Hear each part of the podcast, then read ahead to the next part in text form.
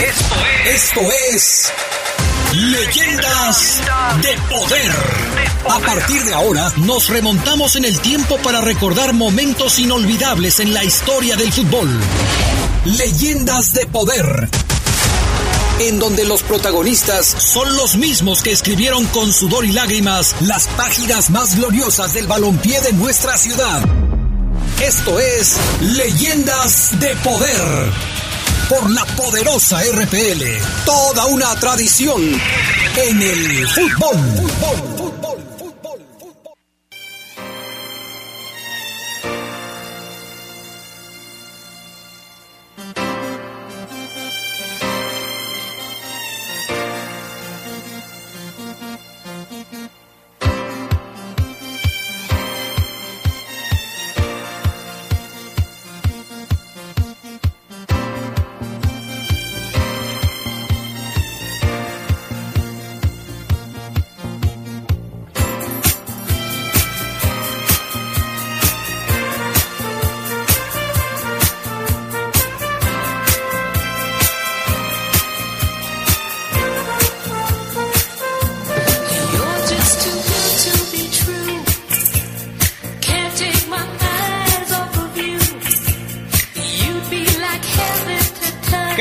Amigas de Leyendas de Poder, con el gusto de siempre les saludamos, eh, esperando que nos acompañen durante toda esta hora para platicar de los grandes personajes que han formado parte de la historia futbolística de esta ciudad de León.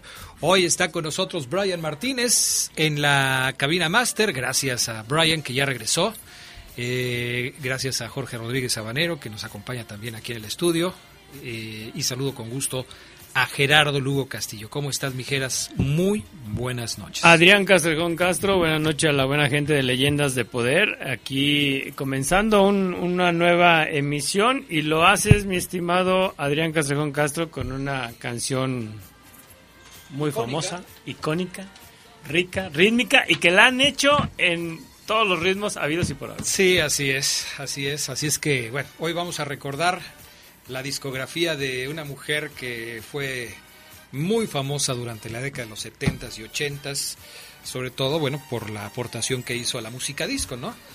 Gloria Gaynor, su nombre real es Gloria Fowles, nació el 7 de septiembre de 1943, cantante de música, disco y soul. Cuatro de sus éxitos más conocidos Sobreviviré de 1978, Never Can Say Goodbye de 1974, eh, Can't Take My Ace of You y algunas otras. Bueno, son los, los temas de esta mujer que nació en Newark, en eh, Nueva Jersey, y que desde luego ha pasado a la historia por sus interpretaciones en esas décadas de los 70s y los 80s. Que, esta canción que acabamos de escuchar, eh, la autoría es de Frankie Valli, del cual Clint Eastwood hizo una película muy buena, ¿eh? te las recomiendo. ¿Cuál? ¿Te es, es, ay, no me acuerdo el nombre del grupo de Frankie Valli, pero es la historia de Frankie Valli. Ah, ok, ok. Eh, y, la historia de la canción, esta canción se hizo, es famosísima en Estados Unidos. Sí, Frankie Valli falleció en un accidente muy joven. Muy joven. Estaba... Bueno, no tan, tan joven, Adrián, porque él todavía, bueno, participa en la banda sonora de, de Grease, de Vaselina, y todavía tiene, tiene varios años pues, entrando en, el escenario. Ok. Frankie Valli. Ya, ya tenía su, su que, estaría bien para otro programa de Leyendas de Poder. De eso si quieres me encargo yo. Ándale, te la dejo para la próxima. Antes de que tú me pongas la tarea, me la pongo yo.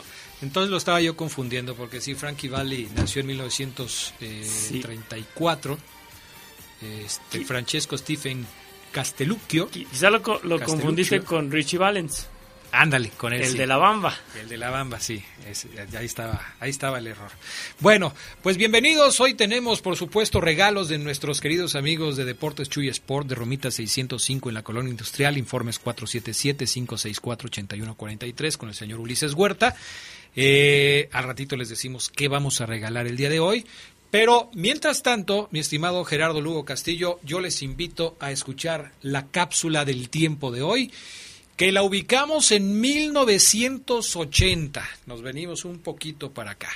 1980. ¿Cuántos años tenías en 1980? Ya estabas grandecito, ¿eh? Ocho años. Ay, no me digas eso. Tenía ocho años. Sí. En 1900, es que es del, eres del 72, ¿verdad? Pero recuerdo, recuerdo muy bien muchos datos que, que has incluido en esta cápsula que está genial. Bueno, vamos, gracias Gerardo Lugo.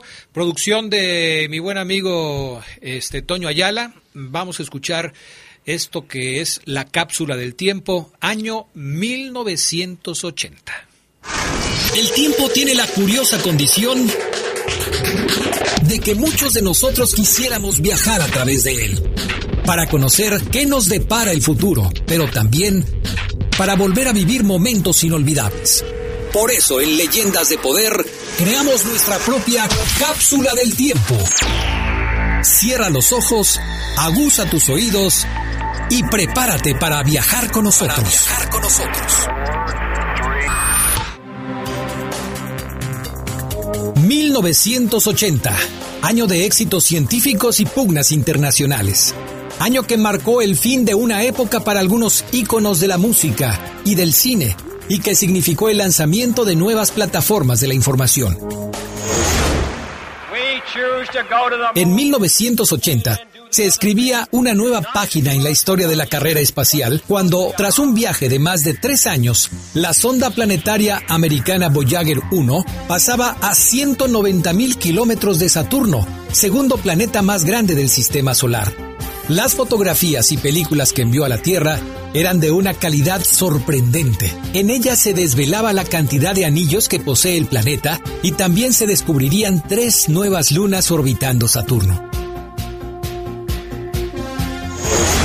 La convulsa Centroamérica viviría una de sus épocas más difíciles, cuando en El Salvador, mientras oficiaba misa en la capilla del Hospital de la Divina Providencia de San Salvador, era asesinado el obispo Óscar Arnulfo Romero, de 62 años. Un solo disparo, hecho por un francotirador que le impactó directamente en el corazón, en el preciso momento de elevar el cáliz, acabó con la vida de este luchador de los humildes. Era 1980 e Irán era protagonista de la sección de noticias internacionales. Ese año el presidente Jimmy Carter de los Estados Unidos anunciaba el rotundo fracaso de una operación estadounidense altamente secreta para intentar liberar a los 53 rehenes retenidos por estudiantes islámicos en la embajada norteamericana de Teherán. El dramático intento de liberación tuvo un alto costo, ya que ocho soldados murieron y otros cuatro más sufrieron quemaduras. También ese año inició la guerra Irán-Irak, conflicto que duró ocho años y dejó más de un millón de muertos. En el deporte, 1980 es recordado por el boicot impuesto por los Estados Unidos a los Juegos Olímpicos de Moscú. Solo 80 países y 5.872 deportistas participaron en la décima novena edición de la justa deportiva en la capital soviética, a la que no asistieron los aliados estadounidenses. Una vez más, el deporte se vio empañado por cuestiones políticas.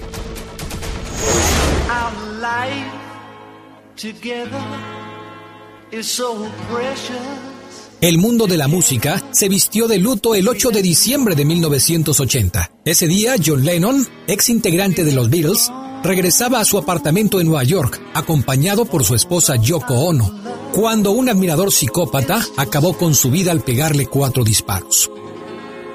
También ese año, fallece el baterista de Led Zeppelin, John Bonham, a causa de una congestión alcohólica. Al poco tiempo, el grupo se separa. La televisión en los Estados Unidos vio nacer un nuevo canal, CNN. El multimillonario Ted Turner lanzaba al aire así la primera empresa de informativos de televisión en transmitir las 24 horas del día. Ese año, La icónica serie de dibujos animados, La Pantera Rosa, emitía el último episodio. Fue en 1964 cuando se había emitido el primer capítulo. Era 1980 y los televidentes estaban al filo de su asiento esperando ver la serie de televisión Dallas para saber quién dispara al personaje JR. El suceso fue una obsesión nacional que reunió a millones de espectadores frente al televisor. En el cine, en 1980 se estrenaban cintas como El Resplandor con Jack Nicholson, Pide al tiempo que vuelva con Christopher Reeve y James Seymour. El hombre elefante y el imperio contraataca de la saga Star Wars. Pero también hubo grandes pérdidas en el séptimo arte. Ese año falleció en Los Ángeles el brillante director de cine británico Alfred Hitchcock, conocido como el mago del suspenso. Mientras en la música, la canción He venido a pedirte perdón de Juan Gabriel era un éxito rotundo. Escucha esta canción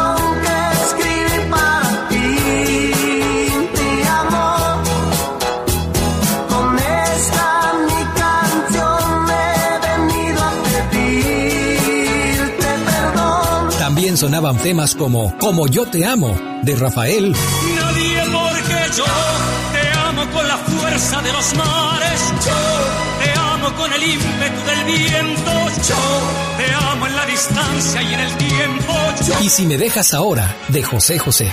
Si me dejas ahora, mi espíritu se irá tras de ti, cabalgará día y noche, sintiéndose soñador y Quijote.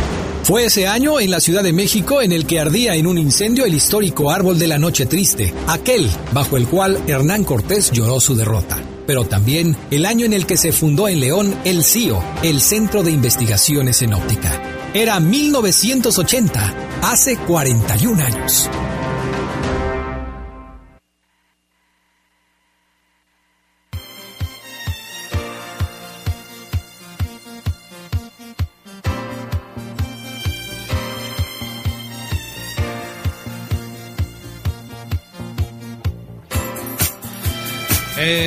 Bueno, aquí, ahí está, 1980, recordando muchas cosas, decíamos aquí con, con Geras Lugo que cuando uno hace estas cápsulas del tiempo y empieza a ver todos los sucesos que ya pasaron y que forman parte de la historia, la verdad es, es impresionante recordar todos esos momentos. ¿eh? Sí, no, eh, pa- para mí, eh, por ejemplo, esto, esto de, Moscú, de las Olimpiadas de, los ochentas, pr- primero fue la, anécdota que ya hemos comentado aquí de la Unión de Curtidores, ¿no? Que perdió en la eliminatoria previo a ese previo a esa, a esa, a esa Olimpiada. Pero para mí, tenía ocho años, Adrián, la palabra boicot para mí significaba la Tercera Guerra Mundial, ¿no? Pensé que se iban a armar los catorrazos entre Pero Estados todo. Unidos y Rusia con todo, por no ir a esos Juegos Olímpicos. En el 84, el, bloque soviético se la cobró. Se la cobró. Y no fue a Los Ángeles, Ángeles. 1984, ni tampoco todos los países eh, aliados de la Unión Sí, Soviética. ¿no? en, en ese año, en las Olimpiadas de Moscú, fue donde el Daniel Bautista, ¿no? El marchista, que lo eliminaron, que lo, lo descalificaron en la,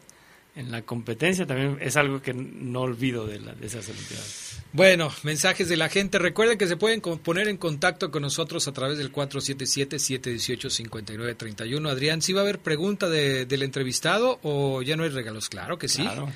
Cortesía de nuestros amigos de Deportes Chuy Sport. Así es que paren oreja y pónganse bien atentos.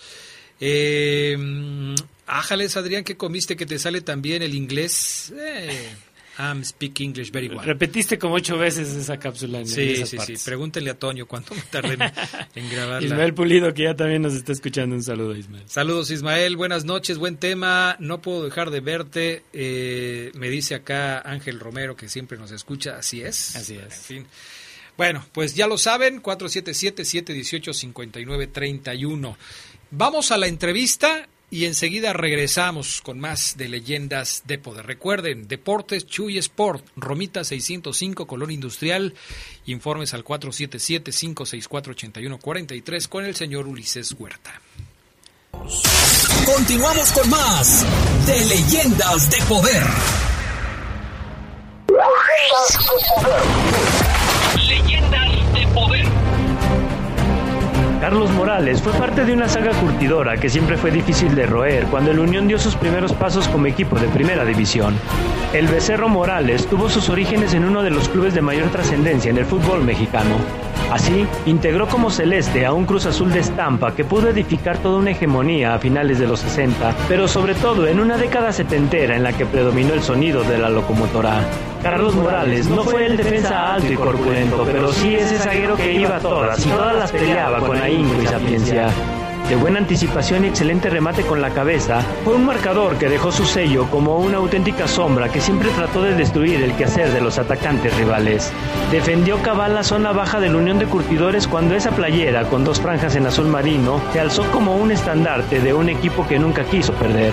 Y para ello debía contar con zagueros dispuestos a todo por la recuperación del esférico que en aquellos años era de puro cuero. Carlos El Becerro Morales, un jugador con garra, una leyenda de la Let's go.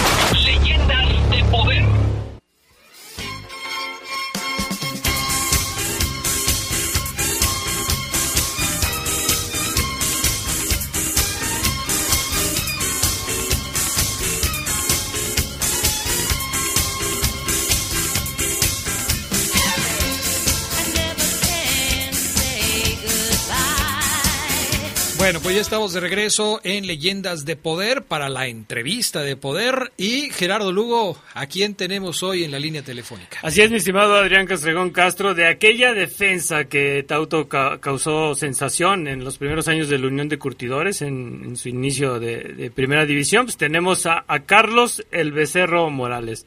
Nos da mucho gusto de tenerte aquí, Carlitos. Buenas noches, ¿cómo estás? Buenas noches, para mí también es un gusto volverlos a escuchar Bueno, y estar en su programa. me parece que no lo escuchamos muy bien. ¿Sí? Ahí Sí. estamos, Carlitos. Ah, ¿Sí me escuchas? Ahí, estamos. ya. ¿Cómo Sí, estás, estimado aquí Carlos? Estamos, estamos a, a la orden. Pues nos da mucho gusto tenerte aquí en este programa, un programa que dedicamos a todos ustedes que dieron su vida deportiva por los equipos de, de la ciudad. Te saluda también con gusto Adrián Castrejón Castro. Mucho ¿Cómo? gusto. ¿Cómo estás, Carlos? Buenas noches, un gusto Buenas tenerte aquí noches. en Leyendas ¿Qué de tal? Poder. ¿Cómo estás? Bien, bendito sea Dios, muy bien. ¿Y tú cómo estás? Gracias. eh. También, bendito Dios, aquí andamos. Qué bueno. Pues vamos a platicar contigo de todo lo que fue tu trayectoria, eh, lo que viviste en las canchas, que siempre es bueno recordarlo con, con todos ustedes. Así es, mi estimado Carlos. Y, y comenzar, ¿de dónde tomó el gusto Carlos Morales por el fútbol para dedicarse a esta profesión? De donde lo tomé de un compadre de mi padre, que fue jugador, que jugó en, en, Monterrey, terminó en Cruz Azul, le decían el Fello, Alfredo Hernández, alias el Fello. De él nació y de ahí este vino la inquietud. Y cuando estaba en Cruz Azul, me, me dio la oportunidad de, de probar. Y ahí fuimos a, a probar y me quedé y ya a formar parte de la plantilla de, de jugadores de la reserva primero. Y, y ahí empezó mi, mi carrera Oye, Carlos, ¿de dónde eres originario? de México, del Distrito Federal. Ujú. Entonces, ahí en cortito, tú fuiste a, a las fuerzas básicas o a probarte con el equipo de Cruz Azul. Mm, No, ahí estuve, estuve en el equipo de Cruz Azul, pero en las fuerzas inferiores. Ajá, Reserva especial, eh, reserva, sí, y este ya después de ahí se pasó al equipo piloto. Ok. pasé al equipo piloto en Cruz Azul ya con el con la plantilla grande. Y de ahí a la reserva profesional y ya de ahí al debut Supongo que Alfredo Fello Hernández es el jugador que, que estuvo aquí en León. Eh, exactamente el Fello es el compa- el compadre de mi papá en Ok. paz descansen los dos Sí, pues entre jugador de León y, y también integrante del- de la selección de mexicana. la selección nacional sí Así es. Eh, Carlos, eh, en esa etapa, en esa etapa juvenil tuya que ya estuviste ahí en fuerzas básicas del, del Cruz Azul, ¿al- algún entrenador que, que te haya impulsado todavía más, que te haya dicho, Carlos, tú no te salgas, sigue por aquí, sigue adelante? Eh, pues sí el, el, el Fello y y Daniel. O principalmente el Fello o sea apoyado por el por Alfredo Hernández. ¿Y quién fue el entrenador que finalmente te, te llevó al primer equipo de Cruz Azul? fue mm, Jorge Marí Ok, y Raúl Cárdenas. ok. ¿De qué año estamos hablando más o menos, eh, Uy. Carlos? Pues ya estoy tan viejito que se me olvidó. por el 72 creo es. Ok, 72 a principios de la década de los 70. Ajá. Perfecto. ¿Qué, re- qué representaba para Carlos Morales el, el estar en un equipo como Cruz Azul? Que bueno, no, no tenía quizá mucho de, de haber ascendido a la primera, pero que ya tenía un, un nombre, ¿no? Ahí en, Ya tenía en- en historia, México. ¿Qué representaba para ti estar en el Cruz Azul? Pues para mí era un- una gran satisfacción y este dado que era azul como el color que a mí me gusta me me, me encantó me, me sentía muy muy a gusto muy bien y este y ahí empezamos a a ir hacia arriba primero ¿Te quedó guardada eh, aquella fecha cuando debutas en el fútbol profesional ya con el primer equipo? ¿Te acuerdas contra quién jugaste? contra el equipo salió a Torreón Ajá, y ahí sí. fue donde donde debuté Sí. y bendito Dios el fue un- sacamos un buen resultado Qué bueno. Le- Leía en, en tu historia, Carlos, que, que supliste a un jugador como Alberto Quintano, que sin duda alguna es una de las figuras históricas del, del Cruz Azul, ¿no? Fue, fue mucha responsabilidad para ti eso. Un paquete, pues, te imaginas el señor con ese cuerpo con ese físico tan grande tan enorme y tenía un, un fútbol muy pues, exquisito ¿no? muy técnico y este y por arriba era difícil pasarlo muy difícil. Tenía salida tenía resorte era muy completo estaba muy completo. Además de Alberto Quintano, ¿de qué otros jugadores eh, te acuerdas que te haya tocado jugar con ese Cruz Azul? Pues estaba Javier Sánchez Galindo, estaba el otro Javier Juan Guzmán, Sí. estaba Alejandres, estaba Victorino, estaba el gato el gato Marín, estaba eh, Fernando Bustos, estaba Prado, estaba Munguía, Ajá. estaba Eladio Vera por el lado derecho, extremo derecho, eh, el centavo Muciño, um, en paz descanse, y va- varios otros. Ah, me faltó el Capi Pulido. Ah, ok, Sí. sí, cómo no. Eh, Héctor de, Pulido. de esa de esa de esa generación sin duda alguna yo creo que todos los que han seguido la historia del Cruz Azul la, la conocen pero tú como defensa defensa ¿qué, qué se sentía escuchar los gritos de, de Miguel Marín no un portero sin duda alguna y yo creo que todos estamos de acuerdo el mejor portero extranjero que ha tenido el fútbol mexicano. Pero que cómo era Miguel Marín con, con ustedes los defensas Era, una, e- era un gran apoyo para nosotros y tranquilidad para, para poder jugar. Era un, un portero que nos hablaba sin, sin regaños, porque éramos novatos al principio y, y ayudaba mucho a, a los a los que estaban apenas iniciando y a mí me tocó con él y fue muy buen muy buen compañero Dentro de, de- de tu etapa como jugador de Cruz Azul, te tocó enfrentar aquella final con el León Carlos en la temporada 72-73. ¿Qué recuerdas de aquella serie contra la Fiera? Pues fue muy sufrida la victoria, pero eh, ya no había otra que estábamos en la cancha, teníamos que, que echarle los kilos, el todo por el todo, buscar la victoria, siempre siempre buscar el triunfo y pues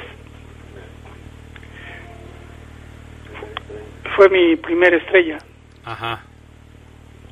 Y, y precisamente en, en esa temporada, pues, es la temporada en la que en la que debutas eh, otro año más con Cruz Azul y, y otro título y, y copas jugadas. Carlos, pues tuviste mucha acción en tus primeros años en Primera División, ¿no? Sí, bastante, bastante, bastante acción y, bendito Dios, buenos resultados. Es probablemente malo decirlo, pero era yo muy, muy dedicado a lo mío. Sí, Claro. me preocupaba yo mucho por, por estar bien, por estar eh, bien entrenado, bien, bien comido, bien, bien educado, educado en la cuestión futbolística Sí. y, y eso me, me ayudó mucho. Oye. independientemente de los maestros que eran Cárdenas, que era el profesor Acevedo, que era Marí, el Potrillo, todos ellos cooperaron para, pues, para un mejor este resultado en, en mi persona. Oye, Carlos, eh, de, de esa serie contra León, ¿recuerdas algún detalle, alguna rivalidad importante durante el partido? eh, de estos roces que luego se dan por la marca, por, por disputar la pelota, por no dejarse vencer por el rival. ¿Algún detalle que recuerdes de aquella serie final contra León? Pues con Carlos Gómez eh, era mi, mi contrario. Ajá. Teníamos, no, no había mucha camaradería entre los dos Sí. y siempre nos andábamos tirando cada vez que nos enfrentábamos.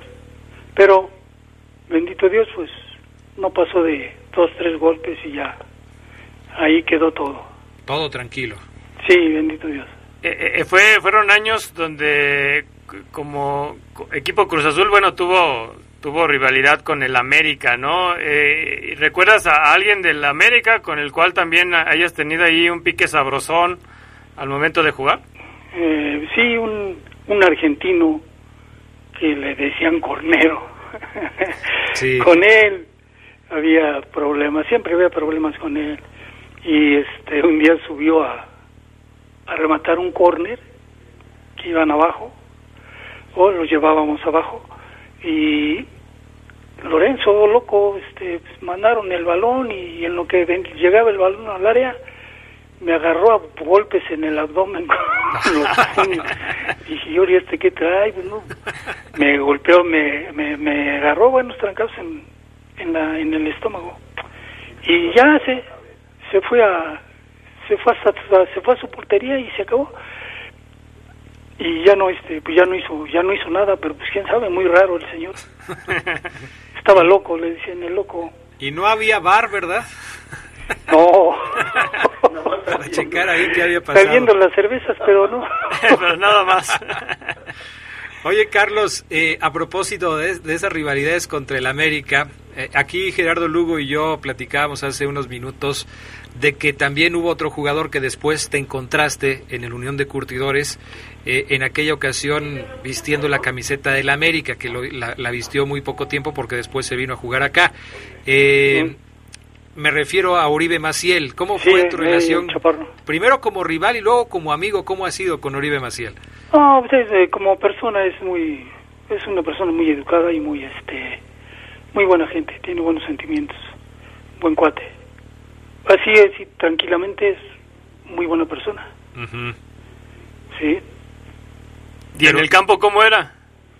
No, en el campo era medio canijo, te daba tus pisotones, te daba tus punteras en los tobillos y pero no no era no era de cuidado, más bien se preocupaba por hacer las cosas bien y era tenía habilidad, tenía mucha habilidad y se iba bien a la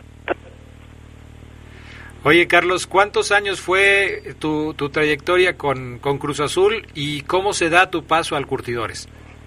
Eh, con, con Cruz Azul estuve desde creo que de los 14 años Ajá. en las fuerzas inferiores y de ahí a los 19, a los 19 en el Cruz Azul fue que debuté Sí, y de ahí hasta los 23 por ahí así sí. que pasé a al ¿cómo se llama? Aquí a la Unión de Curtidores. Ok. Subió por invitación porque perdió la final, Sí. pero hacía falta un, un equipo y subió por invitación. Entonces necesitó gente y jalaron gente de todos lados y a mí me jalaron de allá. Sí. Y el, el chino les les dio el tip necesitaban un defensa central. Sí. Les platicó de mí y fueron por mí, me trajeron y aquí aquí estamos todavía. Eh, cu- cu- ¿Cuál fue tu, tu primer contacto con don Antonio Carvajal? Pues ese de presentarme de presentarme ante él porque venía yo este como curso. Entonces ya lo, lo saludé al señor y pues empezamos a, a chambear, Ajá. que es lo que le encanta. ¿Y qué te pareció el primer contacto con la Tota? Porque decían que era un técnico muy estricto, rígido. Eh, sí, es muy estricto, muy, muy serio, muy formal. Sí, Y este, le gusta el trabajo. sí, Y a mí me gustó trabajar. ajá. Y pues ahí, ahí nos fuimos los dos. Te toca, te toca jugar con o alternar la posición con jugadores como Pío Tabaré, el Gallito Villalobos, ¿no? Eh, y bueno, for- conformar una saga eh, con mi señor padre, ¿no? Y en la, en la portería. Eh, ¿Cómo fue esa experiencia para ti estar alternando con, con esos jugadores en el club? Pues la experiencia es este simple y sencilla realmente el hecho de que de que funcione la pareja que rendimiento para no cometer errores y se conviertan en goles. Eso es lo más lo más importante que haya entendimiento entre los entre los centrales que no por eso deja de ser que los laterales también tienen tienen que ver mucho, ¿no? Pero principalmente los centrales son los que a, los, a donde llega el balón para, para el gol. Y los centrales tienen que estar siempre avispados para despejar el peligro. ¿Siempre fuiste defensa, Carlos? Sí, primero eh, me inicié en, eh, como lateral, Sí. como lateral en México y este aquí por necesidad del entrenador Ajá. me, me habilitó como central, marcador sobre Sí. todo. Tenía un, un resorte aceptable y por eso me, me eligió también. Y de central me, me quedé, me quedé y me quedé y ahí me quedé, ya estuvo. Ahí, eh, bueno, triunfé, triunfamos Sí. y este y ahí acabé como defensa central. ¿Cómo eras, ¿Cómo eras como marcador? Porque, bueno, usualmente vemos que los centrales, y es algo que no ha cambiado a través de los años, eh, tienen una estatura alta, son corpulentos. eh, yo todas las veces que te vi, Carlos, pues no eras tan alto como el gallito Villalobos, ¿no? Pero ¿cómo eras tú como Sí, para que te dejaran como central en esa posición? este, yo era, yo era, sí, no, no soy muy alto, pero lo que tenía era mucha fuerza en las piernas, tenía muy buen resorte, creo yo, y eso fue lo que me destacó por sobre, sobre cualquier otro central, fuera de lo que era mi compañero. Eh, por arriba era un poco difícil de, de pasar, y siempre les llegaba con todo, que también fue una cualidad, y eso me, me daba un lugar. Si me llegaban a ir, pues la barrida y a volar, balón y hombre. Ahí sí, ¿verdad? Ahí- se aplicaba la de pasa el hombre o pasa la pelota, pero no los dos juntos. No, para nunca, nunca. O pasa la bola o pasa él. Así es. Así es. Oye, ¿por qué te decían el becerro? El becerro vino de, de... Llegó un tiempo en que me empezó a doler la cabeza cuando empecé a entrenar. Ajá, Me dolía muchísimo, o sea, muy, muy fuerte el- la punzada. sí. y ya me me llevaron al doctor, me hicieron estudios y este y me encontraron que tenía que tenía la, me subía la presión porque comía yo muy cerca de la hora de entrenamientos. Entonces la digestión se interrumpía y empezaba el, el dolor de cabeza. Ok. Ok. y este y Sánchez Galindo me dijo estaba Sánchez Galindo y, y Sánchez Galindo y Bustos Sí. me dicen pues cómo no te va a doler la cabeza becerro si te comes un becerro claro que sí y antes de un partido pues peor. Y me dijeron te comes un becerro y se me quedó el becerro. Se me quedó el becerro y así me así me llamaron y fíjate que, que, que esta cuestión del, de- del becerro ah, no, no es la pregunta, Adrián, eh, Carlos, eh, porque yo un día les voy a contar una anécdota rápido. Estaba haciendo una nota para el, para el periódico y Ajá. tenía que apuntarte a ti dentro de la nota como parte de la generación de la Unión. Le hablé a mi papá, le dije, oye papá, el Becerro Morales, ¿cuál es el nombre? Me dice, "Mm, es que sabes qué, siempre le dijimos Becerro, no se acordaba de tu nombre. Le hablé al gallito, gallito Villalobos, Oye, ¿te acuerdas el nombre del Becerro Morales? Híjole, es que siempre le dijimos Becerro. Nadie sabía tu nombre porque todos te habían dicho Becerro siempre. Sí, siempre, siempre me dijeron eso. Te digo a raíz de la, de la anécdota esa del, de la, de la que me subió la presión por, por este, supuestamente tomar alimento poco antes de entrenar, pero no era eso, sino que era la, la presión por este, por enfermedad. Oye, ¿te, te tocó durante tu carrera vivir clásicos como el que le llaman el clásico joven Cruz Azul contra América? Después te tocó jugar clásicos aquí en León, el Unión contra León. ¿En dónde se vivía una pasión más importante, más, más fuerte? Mm, más fuerte, eh, pues eh, aquí, aquí en León la gente es muy apasionada y Sí, quiere mucho su equipo y aquí aquí había ese tipo de de reacciones eh, entre el público. Y pues en algunos otros partidos igual. Sí. en el Azteca igual la misma situación pre- prevalece un equipo que tiene mucha mucha porra. Sí, y te empieza a hacer la vida pesada y empieza el empieza la gente a a cargar a chiflar a, a, a tomar a tomar parte en el en el partido en el espectáculo. Claro. Para ti, estadio, pues, para para Carlos Carlos Morales, eh, ¿se siente un privilegiado el, o, o te sentiste un privilegiado el, el haber sido dirigido por Raúl Cárdenas y la Tota Carvajal?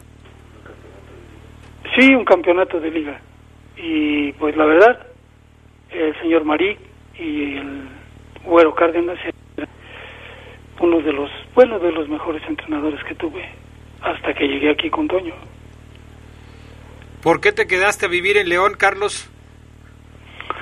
Pues porque aquí me eché raíces.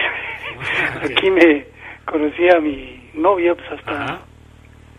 conocí a mi novia y, y aquí me quedé. Sí, Ya no, ya después ya no tuve oportunidad de, de seguir en el fútbol sí. y dije pues ya para qué le hago, me quedo en León y aquí me quedé.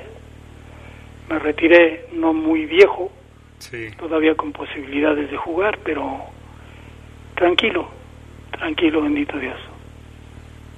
Pues Carlos, te queremos agradecer eh, estos minutos que nos has dado para platicar contigo de tu trayectoria en el fútbol mexicano, de tus equipos, de Cruz Azul, de Curtidores, de tus entrenadores, eh, pues de lo que significó para ti ser futbolista, porque este programa de eso trata, de, de, de hacer eh, eco de todas estas leyendas que forman parte de la historia futbolística de la ciudad.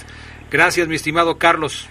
Yo al contrario te agradezco a ti el haberte molestado para, para esa entrevista y por medio de tu programa, todas aquellas personas que sean del balón, que Dios las bendiga y dimos lo mejor que pudimos en, en cuanto fuimos útiles para el fútbol mexicano. Te lo agradezco mucho. Aquí te saluda también Gerardo Sí, Lugo. agradecerte, mi estimado Carlos, eh, Dale, Gerardo. tus, tus Te lo agradezco a atenciones ti también. eh, y también agradecerle mucho a, a tu hermano, a Beto, sabemos que está, Aquí lo que tengo. está ahí, que está ahí a tu lado, Eh, bien apasionado eh, también Beto, Beto Morales Sí, no, en todo lo que es la vida de, Carlos el Becerro Morales, así que también le mandamos un fuerte abrazo a Beto y a ti, Carlos. Muchas gracias por esta entrevista. cómo no, te lo agradezco mucho. Muchísimas gracias a ustedes por haberse molestado y pues estamos a sus órdenes cuando gusten. Aquí está su casa. ¿Con qué número jugabas ya de, de última, Carlos? Cuatro. Con el número 4. Perfecto, gracias, ¿eh? Un saludo. Dale, al contrario. noches. Bueno, vamos a la pausa y enseguida regresamos. Mediten bien todo lo que escucharon porque por ahí viene la pregunta de Deportes Chuy Sport para que se puedan llevar el regalo de hoy. Regresamos. Sigue con nosotros. Esto es Leyendas de Poder. Leyendas de poder. Continuamos con más de Leyendas de Poder. La historia tiene ese poder de llevarnos a conocer los detalles y momentos de los hechos más importantes. Pero solo puede hacerlo a través de verdaderos relatos de poder. Esto es Relatos de Poder. Para que conozcas más.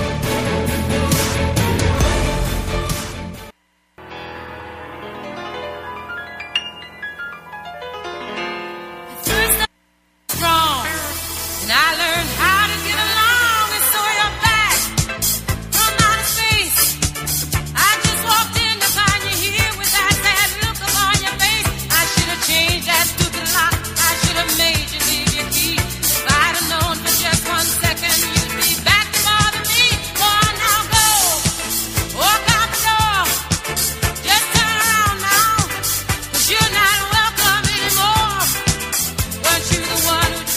ya estamos de regreso. Esta, sin duda, es la más conocida de Gloria Gaynor, ¿no?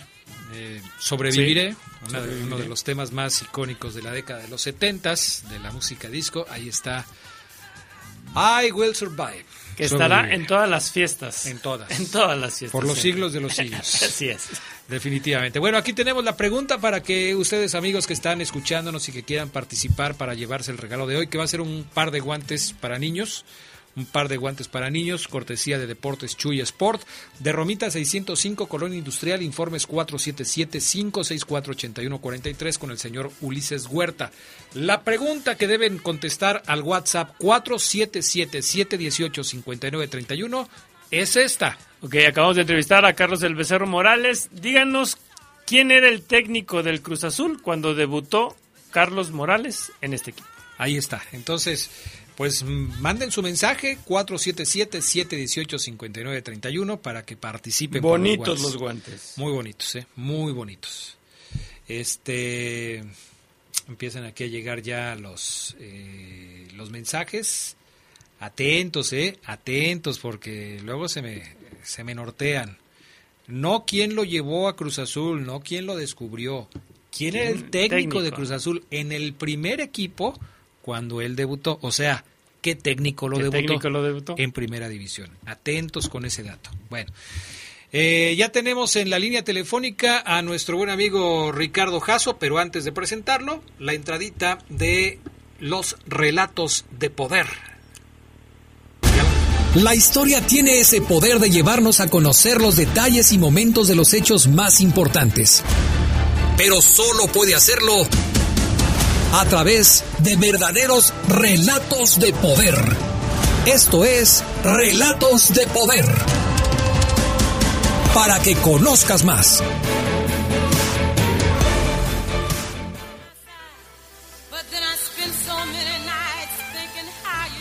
Estamos, ya estamos de regreso. Mi estimado Ricardo Jasso, ¿cómo estás? Muy buenas noches.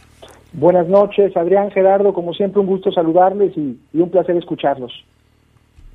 ¿Cómo estás, mi estimado Richard? Yo ya estoy listo para escuchar tus relatos de poder.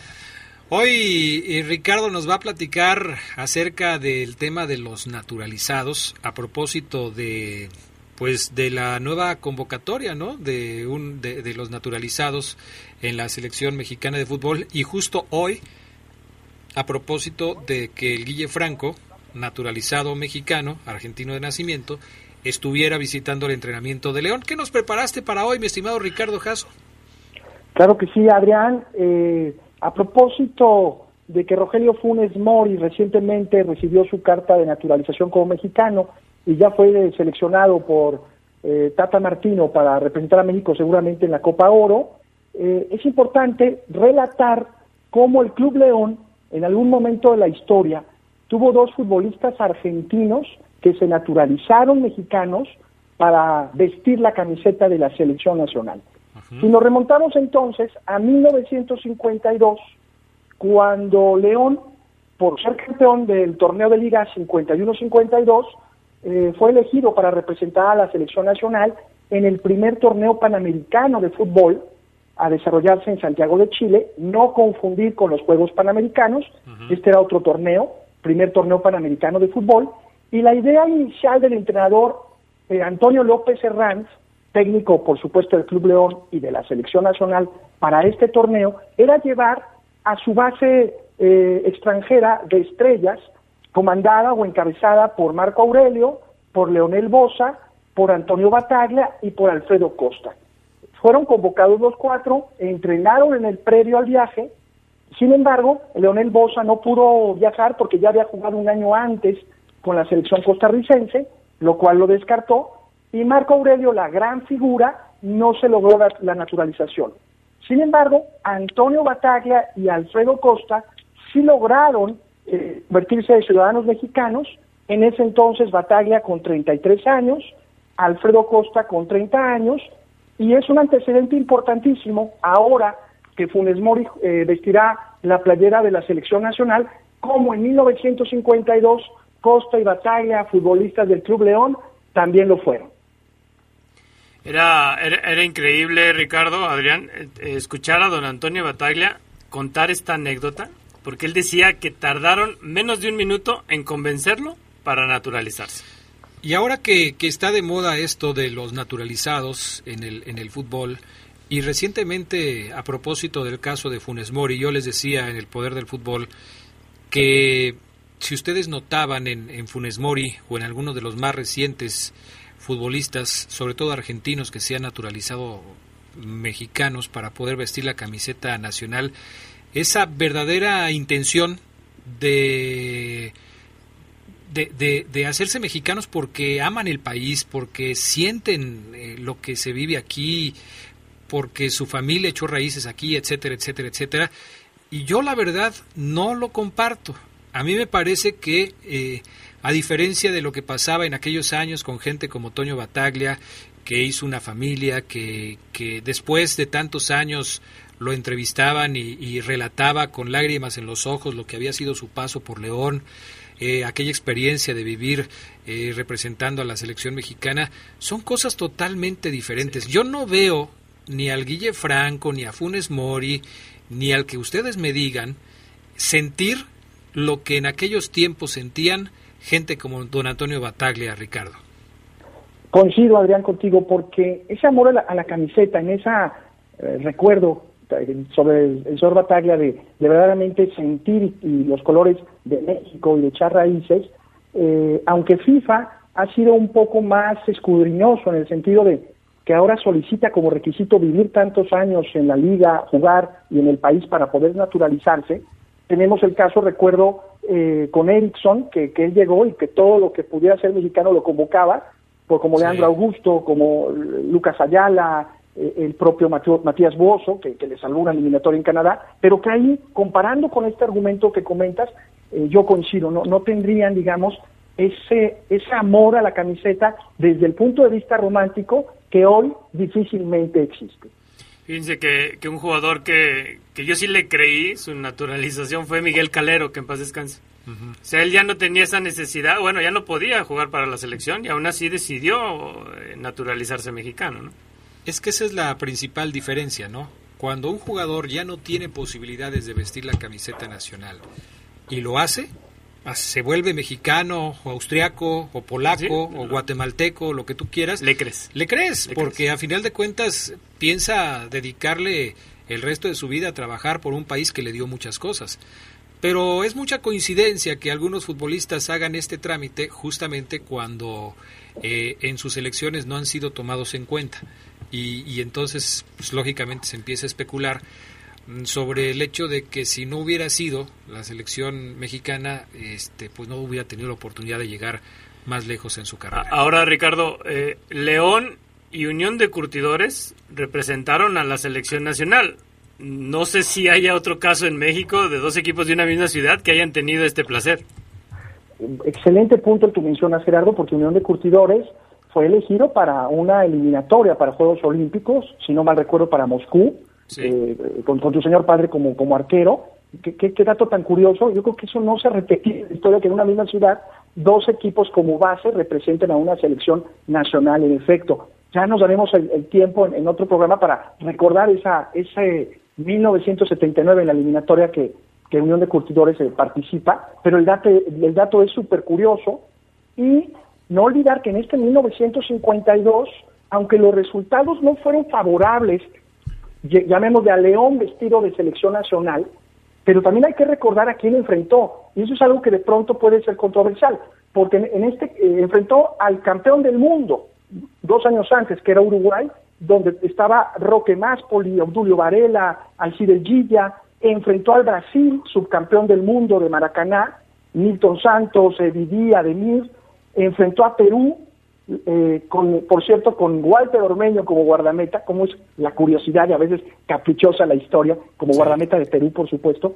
Y lo que intento decir es que aunque los resultados no fueron favorables, estos futbolistas del Club León principalmente, nueve futbolistas en total, más el técnico Antonio López Herranz, más el preparador físico Abel Ramírez, más el masajista Marciano Gutiérrez, adicionalmente el directivo Pedro Pons, representaron con mucha dignidad a- al país, independientemente de lo que los resultados no fueron favorables, pero también hay que valorar a quién enfrentó. Perfecto, me parece pues estupendo el comentario. Vamos a ir, eh, no te vayas mi estimado Ricardo, vamos a ir a la sección de leyenda a leyenda. Deja presentar, déjanos presentar esta sección y después te voy a pedir tu opinión acerca del entrevistado de hoy. Adelante con de leyenda a leyenda. Leyenda a leyenda. Esto es de leyenda a leyenda. Un espacio donde recordaremos las inolvidables conversaciones de don Pepe Esquerra con aquellos jugadores que marcaron toda una época en el fútbol. Leyenda a leyenda. Sin embargo, eh, Toño El Chorreado Ortiz, para usted, ¿qué ha sido el equipo León en estos 50 años de vida? Para mí ha sido pues eh, uno de las- los mejores equipos que he visto yo desde que se inició hasta la actualidad. Todos con sus altas y bajas, como he sabido de todos.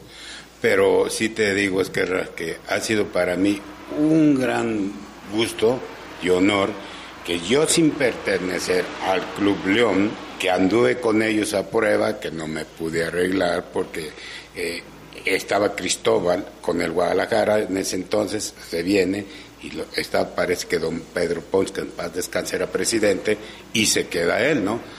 Por algo no, no. Pero después de ahí me retiro yo, me invitan todos los del Club León, que muchos creen que jugué en el Club León y no jugué yo en el Club León. Me gustó y hubiera querido jugar, pero no, no se pudo. Pero de todos modos, como si hubiera jugado desde que nací con el Club León. Bueno, esto que escuchamos es la voz de Antonio El Chorreado Ortiz, que como lo dice en la entrevista con don Pepe Esquerra, no portó la camiseta de León, mi estimado Ricardo Jasso, aunque quiso hacerlo. Sí, excelente recuerdo eh, de la entrevista de don Pepe Esquerra. Eh, Antonio Chorrado Ortiz, en paz descanse, muy recientemente, en diciembre del año pasado, eh, guardameta, con el anhelo de vestir eh, la camiseta verde y blanca, no lo logra, como él lo comenta en sus propias palabras, un arquero muy sobrio, pero que sí hace carrera en Irapuato, en La Laguna, eh, en Irapuato en, segunda división, y cómo son las cosas, Adrián Gerardo, como un futbolista que de pronto no jugó en primera división con León, eh, cuando eran los aniversarios de los futbolistas y con los veteranos del equipo León, era como adoptado, como reconocido, y muchos confunden, como él lo aclara, como si él hubiera jugado eh, en la portería de León en, en- en toda esa época donde evidentemente el, el arquero número uno del club era don Antonio Carvajal. Sí, sí al, al Chorreado le toca estar en el equipo, en el primer equipo de La Laguna, que juega en primera división.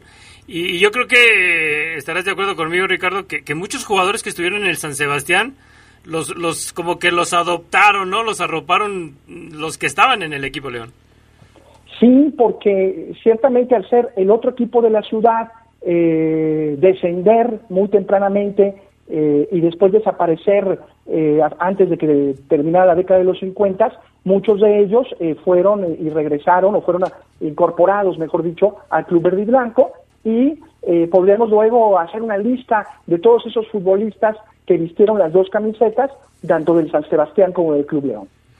Perfecto, mi estimado Ricardo Jasso, como siempre ha sido un gusto platicar contigo y recordar tantas cosas en estos relatos de poder. Un fuerte abrazo y como siempre un gustazo escucharlos en Leyendas de Poder. Gracias, Ricardo. Muy buena lección, mi Richard. Gracias. Buenas noches. Bueno, eh, antes de irnos, a ver, súbele a la musiquita, mi estimado Brian Martínez. Habla de sobreviviré para irnos con buen ritmo. Antes de irnos, eh, mi estimado Gerardo Lugo Castillo, eh, la respuesta con qué técnico debutó Carlos El Becerro Morales en Cruz Azul. El director técnico que estaba en la máquina cuando Carlos Morales debutó era Raúl Cárdenas. Bueno, la primera respuesta correcta que nos llegó fue la de Mariano Pérez Hernández. Mariano Pérez Hernández, que se gana este par de guantes. Mm, sí, Mariano. Mariano. Mariano, aquí, ay Gerardo Lugo, no en de ser profe, de veras. todo. Mariano Pérez Hernández nos dijo efectivamente Raúl Cárdenas, fue la primera persona en decirlo. Después nos llegó el mensaje de Miguel Ángel Rocha, que también está correcto, pero llegó después. También nos llegó otro más, que fue este el 3647, que no me dice su nombre, pero que ahí está también. Eh, Chava Reyes me dijeron, no, no es Chava Reyes. Jorge Maric y Cárdenas. Jorge Maric fue el que lo descubrió, lo vamos a decirlo así, ¿no? Pero el que lo debutó fue Cárdenas. Francisco Guardia dice Carlos Maric, no, no fue Maric. Buenas noches, excelente música y la respuesta a la pregunta Jorge Maric. Soy Arturo Hernández del barrio del Cuecillo. Bienvenido, Fujes, Fu- eh, Funes Mori. Es que luego le ponen aquí otras cosas. Es mexicano, el ser fiel es un orgullo. Eh, buenas noches, Adrián Gerardo. Qué maravilla de programa. Saludos para todos, Gracias. en especial para el Becerro Morales. Siempre Unión de Curtidores. Abrazo grande. Saludos a mis estimados amigos Adrián y el famoso sabanero de parte de Juan Carlos, el hijo del fotógrafo del afamado Poderoso, que en paz descanse. Si no me equivoco, la respuesta es Raúl Cárdenas. Tienes toda la razón y gracias por los saludos. Aunque llegó tarde tu respuesta, pero te agradecemos el saludo y recordamos, por supuesto, a tu padre con mucho gusto. Y ya para no fallarle a Cronya, llegó así como que ya en las últimas a la respuesta. Se me hace que la dio cuando ya escuchó todas las que estaban bien. Ahorita mismo. Sí, ahorita dijo, ahorita a ver si pega, a ver si se confunden, pero no, no, no nos confundimos. Saludos, mi estimado Acronya. Estás bien, pero obviamente hiciste trampa. porque Bien, pero- Pues sí, lo Sí. manda después de que ya todos. Ok, gracias, ya nos vamos. Bueno, para nuestro buen amigo Mariano Pérez Hernández, decirle que puede pasar a recoger mañana eh, su regalo. eh, por cortesía de Deportes Chuy Sport de Romita 605 Colón Industrial con teléfono 477-564-8143 en la atención del señor Ulises Huerta. Mañana puedes pasar aquí a La Poderosa, aquí te lo dejamos de 10 de la mañana a 3 de la tarde con tu identificación, no, te la, no, no se la van a quitar, nada más la van a ver, que seas tú y ahí podrás pasar a recoger tu regalo. Gracias, gracias Gerardo Lugo. Gracias a todos ustedes por acompañarnos. Pasen una noche de leyenda. Gracias también a nuestro buen amigo Brian Martínez en la cabina máster. Gracias a Jorge Rodríguez Sabanero. Gracias en la producción de algunas cosas especiales como la cápsula del tiempo a mi buen amigo Toño Ayala. Ya nos vamos. Yo soy Adrián Castrejón. Gracias a Ricardo Jasso, por supuesto, nuestro compañero de Relatos de Poder. Nos escuchamos, si Dios quiere, el próximo miércoles con una nueva historia que contarles a todos ustedes. Hasta pronto. Esto fue. Esto fue. Leyendas de Poder. Leyendas de Poder. Por hoy ha sido todo, pero la próxima semana regresamos con más historias de los protagonistas que le dieron brillo al fútbol leonés.